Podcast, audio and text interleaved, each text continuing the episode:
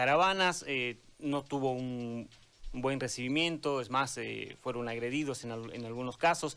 En el Alto, incluso en el Alto, hubieron problemas con el movimiento al socialismo, pero la campaña continúa y obviamente el punto o el centro de atención para todos los partidos es Santa Cruz.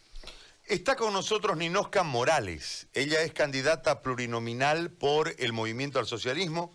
Yo le quiero agradecer muchísimo la posibilidad de entrar en contacto en esta jornada. Gracias por conversar con nosotros hoy. ¿Cómo está la campaña? ¿Cómo la han enfocado? Eh, uno observa de que eh, en realidad eh, los porcentajes anteriores al MAS parecieran no repetirse. En la lectura interna dentro del partido tiene que ver con un desencanto de la gente, tiene que ver con eh, el costo de los 14 años de gobierno, tiene que ver con la simpatía o no de los candidatos. Eh, ¿Cuál es la lectura interna que hace el movimiento del socialismo de, este marco de, situación? O el manto del fraude eh, que, le, que, le, conspira en contra. ¿cómo, ¿Cómo leen ustedes internamente desde la autocrítica, sí, no desde la consigna? Sino desde la autocrítica, este momento electoral del país. Señora Ninosca, agradeciéndole de nuevo por conversar con nosotros. Muy buenos días, eh, Gary. Muy agradecida por eh, tenerme aquí en su programa, en este espacio eh, tan importante. Nosotros siempre predispuestos a dialogar con toda Santa Cruz. Mm, ayer un día muy hermoso, muy lindo, Día del Estudiante, soy maestra eh, felicitar a todos mis estudiantes, este, un, bloque muy especial donde educo ya que ellos trabajan de día y estudian de noche, este, muy sacrificado para ellos y nosotros tenemos que motivarlos a que continúen, a que eh, lleguen a profesionalizarse. Eh, eso, yo pienso que eso es lo más importante, que es nuestra labor como maestra. Saludar a todos los estudiantes de toda Santa Cruz por el, por el Día del Estudiante, Día del Amor, a los médicos que están dando una labor tan importante eh, en todo este tiempo de pandemia, están entregando la vida inclusive eh, por atender eh, a los enfermos por COVID. No son, luego se nos vienen los 210 años de, de independencia de Santa Cruz, esta Santa Cruz hermosa, cálida, eh, de gente hospitalaria. Yo le digo, Gary, que eh, de los otros departamentos, este es el departamento que mayor acogida entre los colegas mismos de, maestros. Podemos decir que donde va un cambita, pues este siempre es eh, sinónimo de hospitalidad, sinónimo de solidaridad, increíble la solidaridad que existe eh, entre la gente de Santa Cruz y es así como se caracteriza. Volviendo a, lo, las preguntas que usted, eh, nosotros pues los hechos que han ocurrido, además de que un día tan hermoso, tan lindo, que se debe mostrar a Santa Cruz lo que es en esencia, porque en esencia, hay que decirlo, usted Gary eh, tiene un carisma muy, muy hospitalario, todos, absolutamente todos los que viven en Santa Cruz, pero eh, se tiñen ¿no? Eh, por ciertos grupos, no, no podemos generalizar, son ciertas personas que no entran y, no encajan en el tema de que estamos en una etapa democrática donde tenemos ideas diversas, tenemos ideas diferentes en las que debemos resolver de otra manera, no es eh, con la violencia, condenamos absolutamente todos los hechos que atentan contra la vida, eh, condenamos estos hechos donde eh, van jóvenes a apedrear, pienso de que para nosotros primero es la vida, se debe rescatar la institucionalidad, nosotros rechazamos contundentemente todo tipo de violencia, venga de donde venga, no, más bien llamamos a la Fiscalía que eh, imponga sus buenos oficios eh, y puedan este, investigar en todos estos hechos de violencia que están ocurriendo y que más bien debemos llevar a una fiesta democrática, participativa, que se muestre la Santa Cruz que es, que se muestre esta Santa Cruz que es de verdad eh, lo que más enamora en el mundo de, un, de un cruceño, ¿no? cuál es su hospitalidad, ese carisma de solidaridad. Y eh, continuando con el afán de preguntas que me hizo de acuerdo a la autocrítica, me parece de que nosotros seguimos avanzando siempre en función de las propuestas conversando con el vecino, la vecina, conversando con los sectores. No hace mucho hemos tenido una reunión con los maestros urbanos, rurales, para eh, rescatar en eh, la problemática en sí de educación, que eh, estoy muy interesada ya que salgo de ese rubro, pero no nos quedamos ahí, seguimos conversando con otros sectores, los gremialistas, los microempresarios, los empresarios y todos los profesionales para eh, poder encontrar una nueva agenda y poder llegar a trabajar esta agenda rumbo a 2025-2030. El tema del fraude no se ha demostrado, apenas hay un 0.2% de actas que, han sido consideradas y que em, varias instituciones eh, han indicado de que ya han hecho una investigación profunda, que no ha habido el, eh, el fraude, no hay ninguna sentencia por el Tribunal Supremo Electoral y eh, desde un punto de vista jurídico prácticamente no se ha llegado a absolutamente nada. Vamos a llegar nuevamente a las elecciones este 18 de octubre, donde eh, va a haber una votación similar, ya eh, eh, nos están dando de que se va a sacar posiblemente mismo porcentaje. En fin, este, hay que ir a las elecciones y seguramente las elecciones nos van a dar la respuesta final con respecto al tema que manejan yo pienso, Gary, de que eh, seguimos nosotros en el camino eh, de, conversar con el pueblo, es lo primero, es recoger todas las necesidades que se tienen para poder ir avanzando. ¿no? Eh, estamos seguros de que hay dentro de, dentro de Santa Cruz todavía indecisión en algunas mm, personas, pero estamos para aclararles, estamos para proponerles por sobre todo eh, nuestro plan de trabajo que tenemos para encarar el gobierno. Señora Ninosca, le hago una consulta desde el pasado inmediato. ¿Usted desde cuándo es militante del MAS? Eh, y durante estos 14 años, ¿cuál fue su sitio dentro del movimiento del socialismo, si es que estaba? Y eh, cómo evalúa desde la autocrítica esto que ha sucedido, porque en realidad eh, esta cuestión de devolver la institucionalidad de la que usted hablaba hace un momento a cada uno de los poderes y que se pueda generar un Estado verdaderamente democrático, lamentándolo mucho en el proceso del movimiento del socialismo, no ocurrió. Eh, fue todo lo contrario, se, sometió a todos los poderes al Ejecutivo y desde ahí se marcó un escenario de gobierno eh, altamente eh, beneficioso para un sector del MAS, pero no para la base general del MAS, de ese sector del pueblo que eh, intentó o pensó o soñó que el movimiento del socialismo era la posibilidad de transformar el país, con una bonanza económica sumamente importante e histórica que lamentablemente no se tradujo en la reproducción de los recursos hay muchos errores dentro de esa administración, más allá de los condicionantes de orden moral que han surgido en el último tiempo y que están siendo investigados relacionados a las preferencias sexuales del mandatario. Pero yo voy solamente a la gestión porque quiero saber cuál era eh, su lugar en estos, en estos años en que su partido gobernó el país. Bien, eh, nosotros siempre fuimos parte del sindicato de, eh, iniciamos en la Federación de Estudiantes de Secundaria, fuimos federación cuando estuvimos eh, estudiando ahí, entendimos de que a partir de las, de las movilizaciones, cuando lo teníamos al ministro Tito de Vila como gobierno Hugo Banzer Suárez, la única forma de encontrar alguna salida con relación a las demandas que teníamos en educación era salir a las calles. Llegamos al 2005 eh, con eh, muy débil educación, donde nos hemos enfrentado prácticamente a que nuestros salarios tenían que salir de la limosna internacional. No, esa es una realidad del maestro, está escrito y cada maestro le puede contar en la verdad que ocurría con nuestros salarios y nuestros aguinaldos.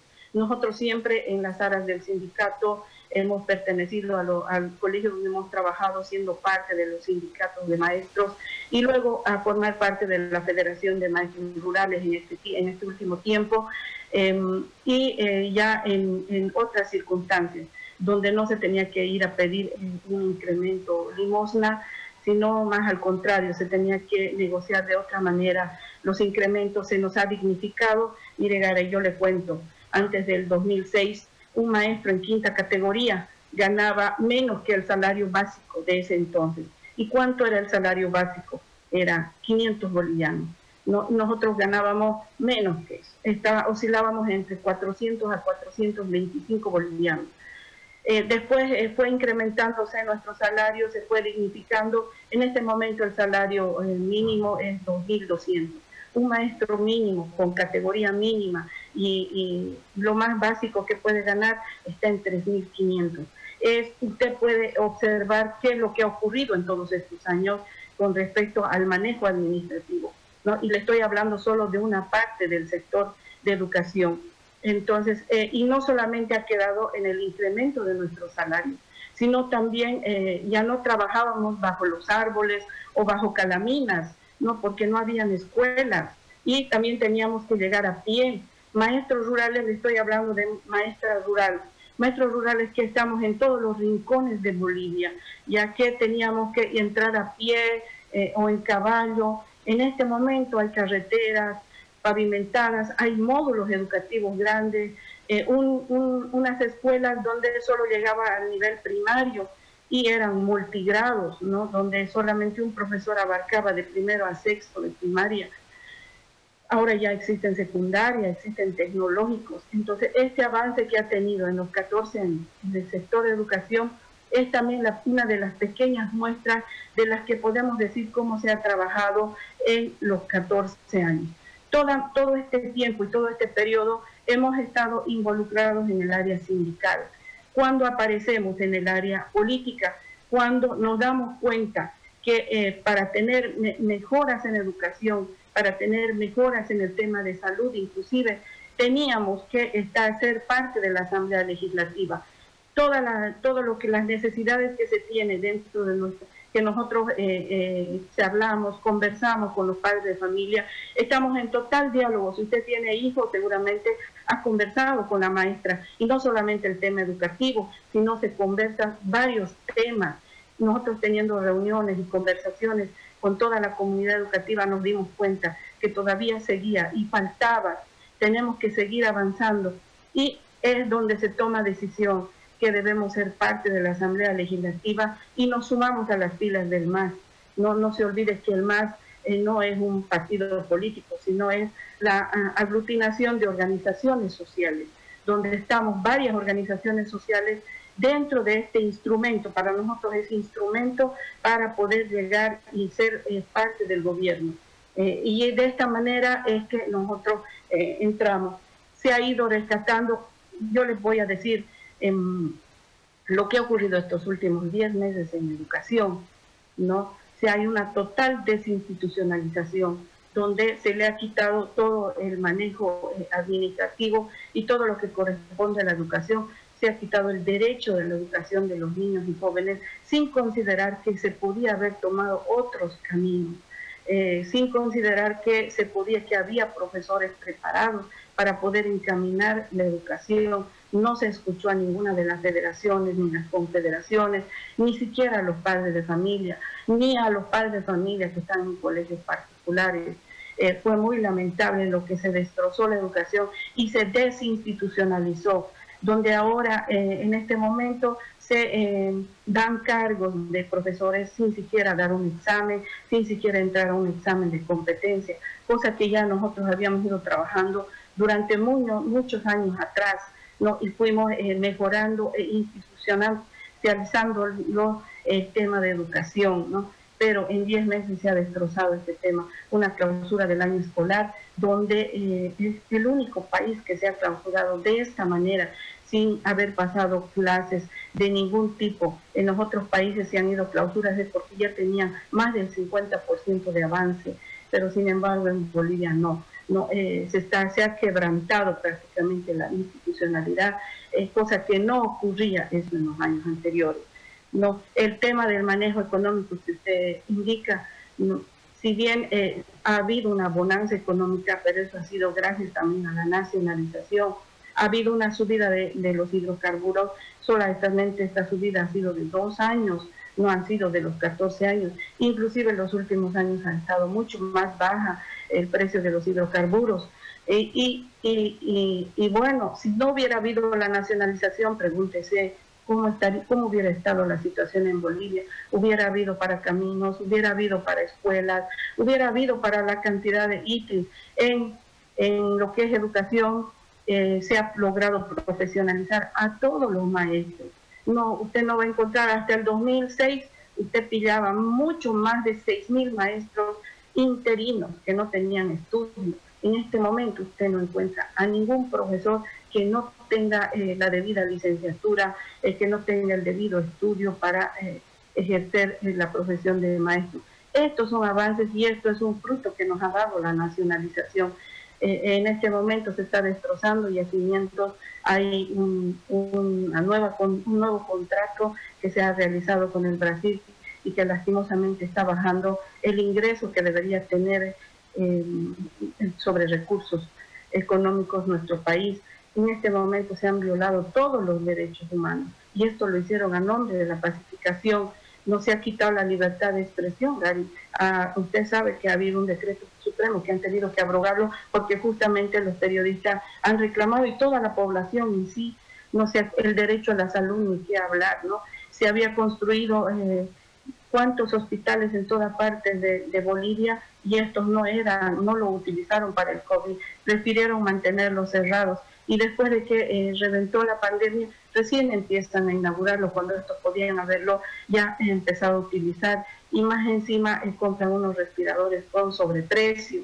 No, esto es lo que nos ha lastimado a, la población, el ver cómo los gobernantes que eh, en este momento están en función de, de gobierno hayan realizado estas compras con sobreprecio, hayan encima ocultado sobre los respiradores con sobreprecio ni una, no, no se realizó las pruebas masivas, eh, no hay medicamentos, ¿no? Entonces son emergencias rápidas que se les podía haber solucionado y que no se las hizo.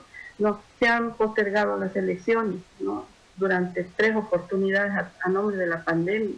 Esto también nos ha dañado. Estas cosas no ocurrían antes porque se respetaba la institucionalidad. Y sin embargo, en este momento, en diez meses, usted vaya a las instituciones públicas cuán desordenadas están, ya no hay respeto absolutamente a nada. ¿Cuántos desempleados hay? En Bolivia eh, la tasa de desempleados ha crecido eh, mucho, Gary. En Tarija están ya sobrepasando el 16% de la tasa de desempleo.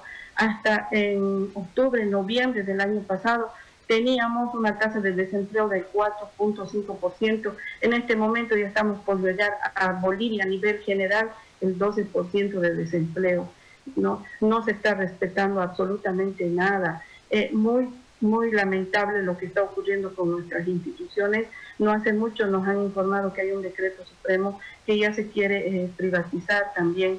Eh, BOA nos está preocupando y, todo este desorden está ocurriendo en 10 meses y eso no ocurría anteriormente. Entonces, cuando empiezan a a criticar los 14 años de gestión de, gobierno, podemos solamente comparar en estos 10 meses qué es lo que ha ocurrido y retroceder un poco más, qué es lo que ha ocurrido en los 180 años antes del 2005, del 2006. Solo pregunte a un profesor cómo vivía antes del 2006 para que usted se dé cuenta cuál ha sido el cambio que ha tenido en estos 14 años. Ahora le pregunto algo, profesora, desde, esta, desde este marco, porque en realidad eh, la narrativa de la historia siempre está eh, contada dependiendo de los ángulos, ¿no? En realidad el éxito económico no tiene que ver con la nacionalización, sino con lo que se llamó el contrato de Müller, que eh, endosó el precio del gas al precio del barril y eso le generó un incremento. Pero esa es una discusión en la que podemos entrar y seguramente su versión no cambiará la mía, pero la realidad marca un, escenario muy distante y muy distinto al que usted nos cuenta. No, no me parece polemizar mirando hacia el, retrovisor porque en realidad lo que pasó antes ya pasó. La plata que se gastó, la plata del fondió, las platas que se fueron, este, ya se fueron. y hay que mirar para el frente porque la vida es como la moto, no tiene retro, entonces hay que echarle nomás con lo que viene. En ese marco hay una serie de responsabilidades que en su momento seguramente y de acuerdo a las investigaciones y los procesos mostrarán si la gestión eh, de Morales fue transparente, fue buena y le generó un crecimiento real al país y no un populismo exacerbado que en realidad nos construyó una burbuja que lamentablemente con la pandemia se reventó. Yo no soy defensor del gobierno de Yanine Áñez, entiendo que usted tiene mucha razón en muchos de los errores que le marca, pero eh, también entiendo que la gestión de 14 años no obedeció al momento histórico y económico que vivió el país para desde esa plata producir empresas que generen más plata. Lamentándolo mucho, esa mala administración en un criterio muy particular nos va a volver a postrar durante algún tiempo hasta que volvamos a recuperar económicamente este país. Pero dentro del marco político hay una frase que está publicada en un diario de parte del candidato a vicepresidente, David Choquehuanca, dice, nosotros vamos a gobernar escuchando al pueblo. Y el pueblo nos pide en las reuniones que el entorno, refiriéndose al entorno de Evo Morales, ya no tiene que volver. El entorno no va a volver. Vamos a hacer un gobierno de jóvenes, tenemos que darnos oportunidad con nueva gente. ¿Por qué le planteo esta frase del candidato a la vicepresidencia por el MAS y un genuino representante de lo que en realidad encarnó como representación el movimiento al socialismo en su condición de indígena. Desde esa frase creo profundamente de que en realidad parte del engaño general de esa cúpula de, del MAS que, se, que, que enredó al presidente Evo Morales y que no le permitió ver la realidad real y se la distorsionó, eh, se enriqueció. Y ustedes los masistas quedaron postergados. ¿Qué quiere decir? Los 21 días y la caída de Morales le ha permitido a esta clase política masista que no estaba en primera línea, porque todos estos se fueron, asistir a la primera línea y generarle una transformación inclusive interna al movimiento socialismo. Esa es la lectura que yo tengo a la luz de esta declaración. Por eso es que le planteo eh, la pregunta usted hace un momento, ¿dónde estaba usted eh, en, el marco del, político partidario? ¿Cuál era su escenario durante el gobierno? Usted me decía estaba en la dirigencia y después arriba ya al escenario político partidario para tratar de ser eh, diputada. En esto, con toda esta lectura, se la planteo la consulta. Ustedes fueron postergados dentro del MAS también. Había una cúpula que estaba eh, como cegando el destino real en la esencia del movimiento del socialismo y por eso la distorsión que les cuesta el poder y todo lo que hoy, porque hoy es difícil para ustedes hacer campaña, ¿no? Estamos eh, eh, muy de acuerdo en que la violencia no tiene que ser desde ningún punto de vista justificada y todo el mundo puede manifestar lo que quiera y todo el mundo puede darle vivas a quien quiera políticamente porque estamos en un Estado democrático. Pero a la inversa sucedió en algunos lugares donde el MAS tampoco permitió hacer campaña en otro momento. Yo no justifico ninguna de las dos cosas. Por eso es que cuando yo la escucho hablar a usted con una visión distinta, en un discurso mucho más conciliador al que nos tenían habituados los masistas de primera línea que fueron anteriores a usted, si este revulsivo de los 21 días que saca a Morales también le permite al movimiento del socialismo reinventarse? Pienso que nosotros siempre hemos tenido una participación activa dentro de las bases. No, ya le digo, mi participación fue desde el área sindical y nosotros ah, habíamos pensado y nos habían eh, metido en la cabeza el sistema colonial de que nuestra función solo era sindical y que no, nosotros debíamos solo trabajar en el tema de las demandas que teníamos para nuestro sector. Pero luego de varios análisis, de varios congresos y varios ampliados, nos dimos cuenta que nosotros largamos la problemática, pero que eh, la problemática no está bien resuelta de arriba. Entonces hace falta una articulación para que las demandas que están aquí abajo de verdad vayan a asumirlas y vayan a trabajarlas con proyectos que van a salir a mejorar a las bases.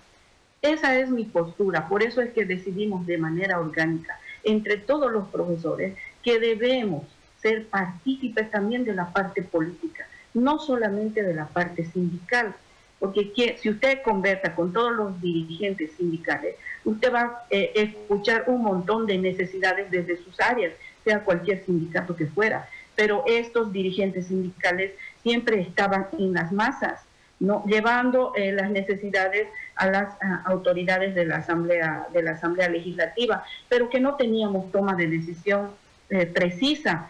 Entonces se ha ido eh, madurando y trabajando esta idea en unión, conversando con el compañero Evo Morales, que fue uno de los primeros que nos impulsó justamente porque él ingresa a conversar con las federaciones, ingresa a conversar con los sindicatos y desde su experiencia él nos dice de que ustedes no solo miren el área, la parte sindical, sino ustedes tienen que mirar también la parte política donde es, donde se decide y donde define ¿no? lo que va a ocurrir con sus sectores. Entonces eh, es donde madura la idea y donde entendemos de que debemos estar allá para ver y resolver las necesidades que tiene eh, Bolivia. Entonces, eh, cuando habla David Choque Huanca sobre gobernar escuchando al pueblo, el hermano David pues es sabio, ¿no? Él también ha sido parte, no, no se olvide que no solo es vicepresidente, sino ha sido parte de los 14 años. Nuestro presidente Lucho Arce también ha sido parte ¿no? de, eh, gobierno cuántos años de crisis económica hemos estado nosotros en Bolivia sin sentir esta crisis, esta crisis mundial que ocurría. Y es justamente por el buen manejo y la buena administración que se tuvo en la parte económica. Y lo importante y lo fundamental, Gary, que tengo que decirle, que del movimiento al socialismo es la construcción que se tiene de las ideas de todos los compañeros para llevarlas a uno solo en unidad no, tal vez eso nos caracteriza al movimiento al socialismo y eh, nosotros tomamos la postura y tomamos la decisión de que debemos de ser parte de esta asamblea para que todo el cúmulo de necesidades que tengo yo cargado durante todos estos años que he sido eh, dirigente sindical podamos empezar a resolverlo ya de manera directa, no eh, pedir al movimiento al socialismo o pedir a la organización que estuviera allá arriba, si no seamos nosotros los que vayamos a proponer estos proyectos que eh, van a solucionar de verdad las necesidades. Perdón, perdón Son que años de construcción que se ha ido tejiendo, que eh, se ha ido eh, prácticamente trabajando ¿no? con todos los dirigentes, que al final hemos, no se olvide que vamos colonizados cuántos años, ¿no? y ha costado entender cómo es la forma que tenemos que llegar al gobierno y esta tiene que ser de manera democrática. Ahora, perdón, perdón que la interrumpa, perdón, disculpe que la interrumpa. Eh, yo siempre planteo un par de preguntas para dejar de desarrollar, pero quiero que me precise algo. ¿A qué se refiere Choquehuanca cuando dice el entorno no debe volver? ¿A qué se refiere? Y en la, la última parte de su respuesta, cuando usted me decía hace cuánto que venimos colonizados, es contradictorio, porque los 14 años Morales insistió en la descolonización. Entonces, ¿qué quiere decir? Eh, ¿No lograron la descolonización? ¿Cuánto más tiempo requiere el MASE al mando del país para descolonizar? Que me parece que es un término eh, exagerado y, fuera de lugar, pero siguiendo la lógica que usted plantea. ¿A qué se refiere Choquehuanca con ese entorno? ¿Quiénes son los que no deben volver?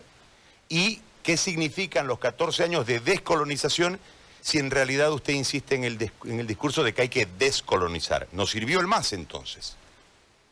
Eh, tiene que ver desde su formación, Gary. A ver, yo le voy a hablar como mujer. Ajá. ¿De qué ha servido? Eh, eh, como mujer, todo el tiempo pedimos igualdad de derechos, pedimos equidad de género, pedimos un montón de, de derechos y eso lo hemos hecho gracias a las luchas. No, no se olvide que el 52 usted ya votaba, pero las mujeres no, no. Y seguimos avanzando. ¿Y cuántas mujeres luego eh, no estaban en las escuelas? ¿Cuánto ha costado hacer entender, y todavía ahora en la actualidad cuesta hacer entender que las mujeres tenemos igual posibilidad que usted? Que nos cuesta sí, y esto es por el mismo hecho de que ya eh, sabemos que hay leyes, sabemos que nos protegen, pero hay un algo interno, ¿no? que no podemos todavía todas las mujeres empoderarnos como lo hacen los varones. Entonces, va pasando lo mismo en todos los ámbitos, ¿no? Y a esto nosotros lo llamamos como colonización, ¿no? Y esto tenemos que sacarnos.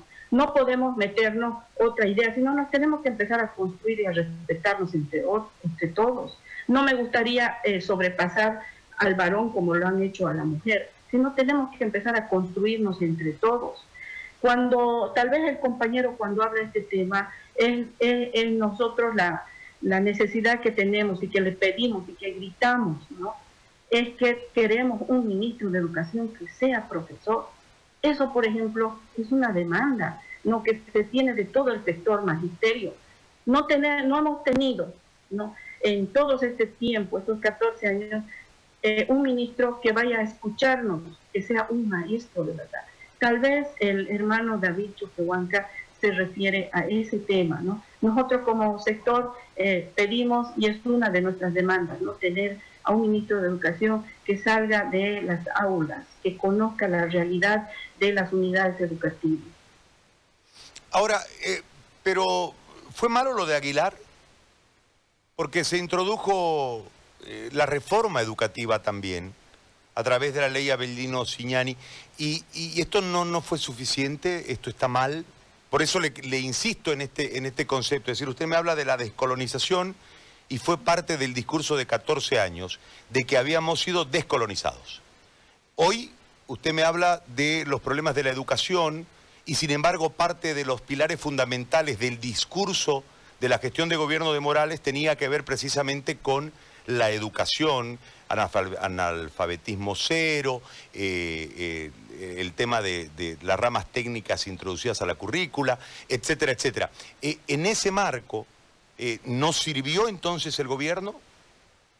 La ley 70, quiero hacerles recuerdo, Gary, que no es de una persona, no es de Aguilar, la ley 70. La ley 70 es la construcción de, en un Congreso de Educación donde participaron todas las organizaciones sociales, principalmente las federaciones y confederaciones de urbanos, rurales, padres de familia y toda la, sociedad, toda la institucionalidad que estuvo en ese momento. ¿no? Fue una construcción de eh, la ley de, toda eh, la institucionalidad de Bolivia. Se llega a implementar la ley, eh, lo único que hacían los ministros, en este caso el ministro Roberto Aguilar, dar cumplimiento a esta ley. Pero al dar cumplimiento a esta ley tenía que eh, haber trabajado más profundamente. Ha faltado, es un trabajo que se iba avanzando, hay la construcción de los módulos, hay la construcción de los tecnológicos, no estaba iniciándose en la fase ya de la articulación del técnico medio, eh, en fin, hay un trabajo avanzado, ¿no? Nadie va a desmerecer el, el trabajo que se ha realizado en educación, que ha faltado, sí, que necesitamos ingresar a la evaluación también. Y una de las propuestas que se tiene en educación ¿no? Eh, con eh, nuestro candidato a la presidencia, Lucho Arte, justamente es esa. ¿no? Tenemos que llegar nuevamente a un Congreso Plurinacional de Educación, donde evaluemos la ley 70. Debemos volver a sentarnos, debemos participar todos los actores de lo que es eh, en educación para em, ver cómo enfrentamos de aquí en adelante ¿no? un tema eh, educativo con la ley 70. Aquí en el, en el modelo sociocomunitario productivo, como se implementó dentro de la educación y también dentro de lo que es eh, la parte económica, no fueron personas, ¿no? sino fueron, fue en sí el modelo en sí, la esencia de lo que es el movimiento al socialismo. No, en este momento se está aplicando otro tipo de modelo que no está funcionando, nos están dejando en la miseria, no, nos trae más desempleo. Y usted lo dijo claramente, Gary, ¿no? de que eh, estamos mal, en este momento estamos mal y vamos a ir peor, porque después de esta pandemia que hemos pasado, viene la otra pandemia, que es la pandemia de la hambruna. Y para esto tiene que haber soluciones claras. Y nosotros venimos aquí ya no a tratar lo que ocurrió atrás, O sea, ya usted lo dijo, lo dejemos atrás, porque si yo me sigo acordando de lo que ocurrió antes del 2006, estoy segura que me voy a sentar a llorar con usted, porque usted no sabe lo que, lo que he vivido eh, ganando una miseria de sueldo antes. Entonces, lo dejemos atrás y de aquí empecemos a construir esta otra Bolivia que queremos. Y esta otra Bolivia va a ser eh, eh, metiendo la industrialización. Ya había un proceso, ya se había dado paz, ya se había iniciado, ¿no? con el proceso de industrialización, por ejemplo, del litio, de la urea, de la separadora de plantas de, líquidos, había ya. Y esto tiene que continuar y se tiene que profundizar, ¿no? Para poderle dar solución a lo, a lo que nos va a dejar en este momento este gobierno y lo que nos va a dejar eh, esta pandemia. Ahora, señora, le hago una consulta, la última. Eh, ¿Cómo se despierta la credibilidad después de 14 años de gestión cuando no tenemos más cosas? Es decir, usted me ponía de ejemplo la planta de urea deficitaria, la separadora de líquidos deficitaria. Hubo inversiones en el tema de las eh, refinerías, 380 millones más o menos, y este, no hay que procesar, no hay que refinar en las refinerías porque se descuidó la exploración y lógicamente la explotación. Eh, tenemos un, problema muy fuerte económicamente y cuando hubo plata, el hoy candidato no supo invertir la plata para que reproduzca más plata. Entonces, ¿cómo va a ser ahora que no va a haber plata para poder producir plata? Es un escenario. ¿Y cómo despierta la credibilidad, el más en la gente, si tuvo 14 años para las transformaciones? y no lo transformó el país. Entonces, este, es, muy frágil el discurso. Yo le hago la consulta desde una realidad para que usted desarrolle la respuesta si es tan amable. Eh, hay que ser claro, Gary, ¿no? Eh, las transformaciones que fueron reales, ¿no? y las empresas a las que usted, menciona son las que justamente dieron el excedente para el pago del bono Juancito Pinto, para el pago del bono Juan Azul, para el pago de la renta dignidad, para el pago a los discapacitados. ¿no? Eh, fueron reales. Usted eh, vio que se pagaron esos bonos y no fueron con préstamos. ¿no? Los préstamos que en este momento se están recibiendo están para pagar bonos, pero con préstamos cuando estuvo en los 14 años, si bien hubo préstamos, fueron para inversión pública. ¿no? Y hay que, había que diferenciar eh, qué clases de empresas eh, se habían creado. Cuando estamos hablando de un sistema capitalista, un sistema neoliberal, donde usted va a crear una empresa solamente para generar excedentes, para generar ganancias, no cuando eh, estamos hablando del modelo sociocomunitario productivo, se van a crear algunas empresas para generar también trabajo, donde no le lleve a, la pérdida, pero sí le genere trabajo. Entonces, es un modelo donde eh, se está viendo la vida primero por sobre todo. Y nosotros, eh, como movimiento al socialismo, necesitamos eh, priorizar la industrialización con sustitución de importaciones. En este momento se han abierto las fronteras no, ya no se cuida eh, cuánto alimento se debe quedar para las familias bolivianas y están abiertas, pueden exportar todo lo que quieran. No, sin embargo, esto nosotros debemos priorizarlo, impulsar a, todas estas empresas, las nuestras, las bolivianas, para que se sustituyan las importaciones, sustituir productos provenientes del exterior por los producidos en la industria nacional para garantizar el consumo de nuestros productos. Se deben eh, eh, ingresar con mayor ámbito a apoyar a, estos emprendimientos.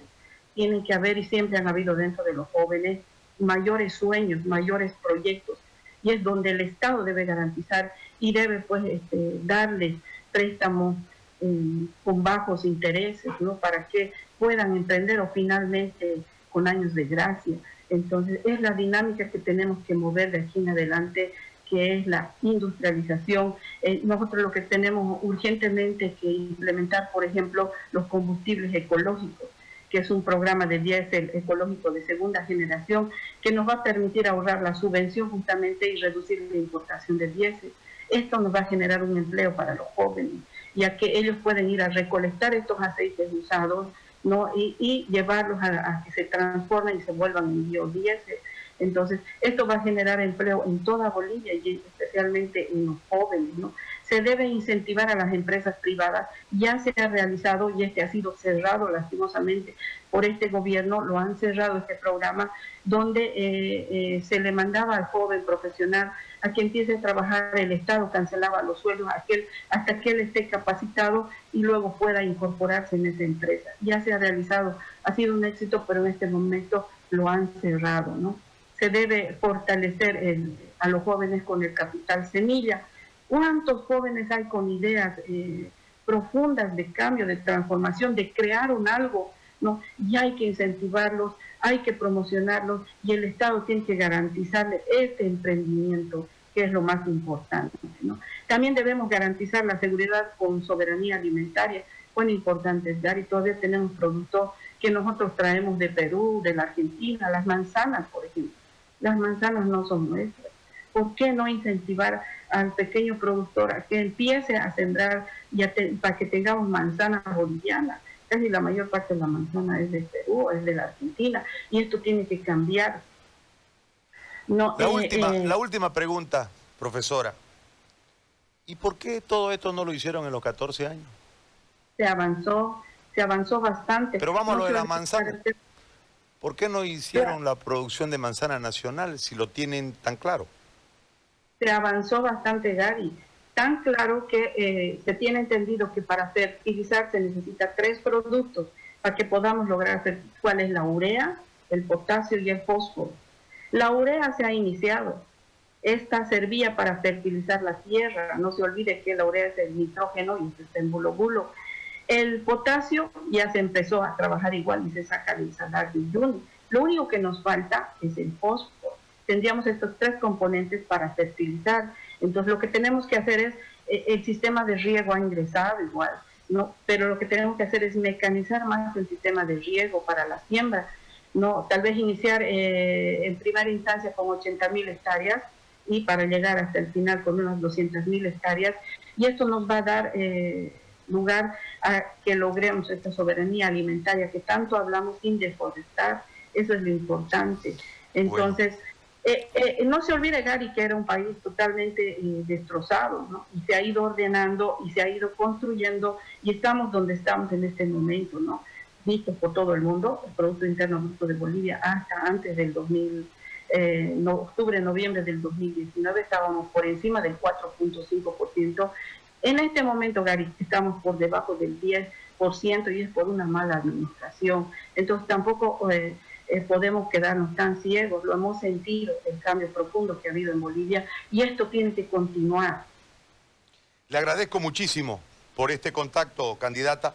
Gracias por este diálogo que hemos establecido en esta mañana. Ha sido muy amable, profesora, le agradezco. Muchas gracias a usted, Gary. Agradecer a la población. Estamos eh, prestos para cualquier otro diálogo. Debemos encaminarnos nuevamente. Estamos a tiempo para salvar la economía. Tenemos al mejor ministro de Economía de Sudamérica. No lo hemos dicho nosotros, lo ha dicho la CEPAL. Y debemos continuar en esta dinámica, ¿no? De recuperar la economía, de recuperar la estabilidad social y la estabilidad política. Por sobre todo, hermanas y hermanos, este, debemos unirnos. El más trabaja en unidad, porque vamos a salir adelante. Muchas gracias. Muy amable. La profesora Ninosca Morales, candidata plurinacional por oh, Santa Cruz, ha conversado con nosotros. Ella es del Movimiento al Socialismo.